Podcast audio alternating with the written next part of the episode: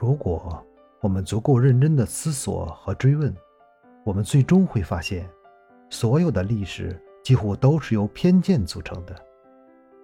因为撰写者受到本身种族的局限、伦理道德立场的驱使，以及所使用的资料范围、个人学识修养，甚至写作习惯，都会对书写的历史产生或明或暗的影响。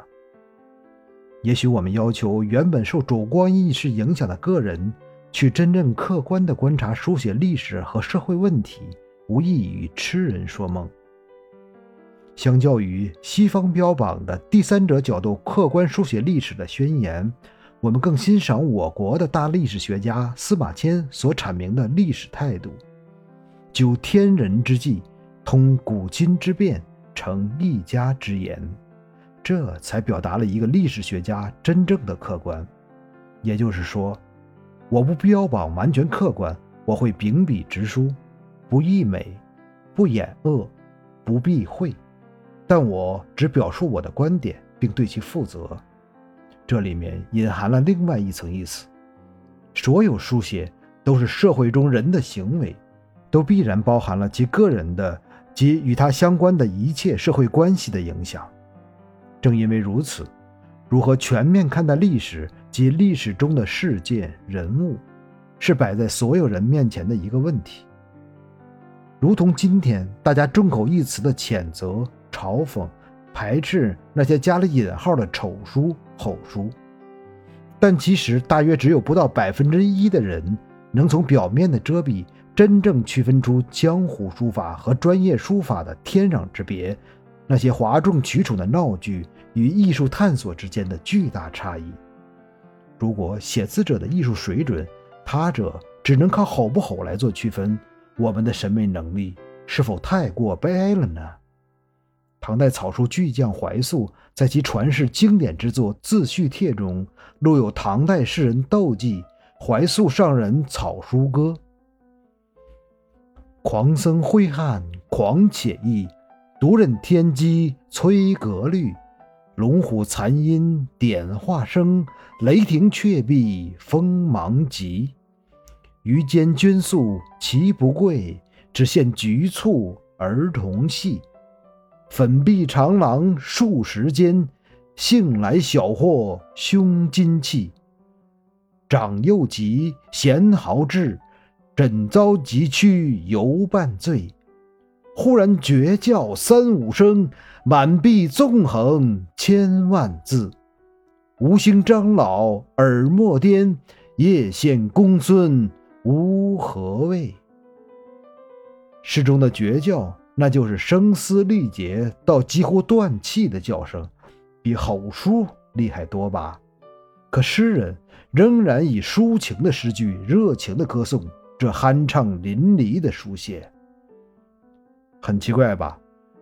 那么等级森严、讲究礼法、讲究仪表的唐代，这一个邋遢僧人一边写字，还一边如李小龙般发出怪叫，并写出了大家没有见过的丑书。居然还受到了追捧，不可思议吗？并没有，因为盛唐的贵族们拥有千锤百炼审美的眼睛，虽然没有类似的审美对象提供经验，但他们仍然从里面读到了奔雷坠石之奇、鸿飞受害之姿、鸾舞蛇精之态以及断案颓风之势。他们对自身审美能力的自信和文化修养。都不容许他们对这一前所未见的书法形式浅薄地表示排斥。当然，这里面还有一个无论在书法史还是文化史，进而至于整个中国文化族群都需要尊敬仰望的一位长者颜真卿的推荐。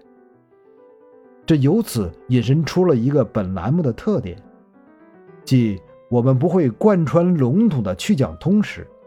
但会截取某一朝代、某一时段的一个历史事件，多视角的横向打通，并在这一过程中提供相关的专业知识。如果我们感觉自己在这一专业领域的深入程度不够，我们宁可选择闭嘴，也不会喋喋不休的误人子弟。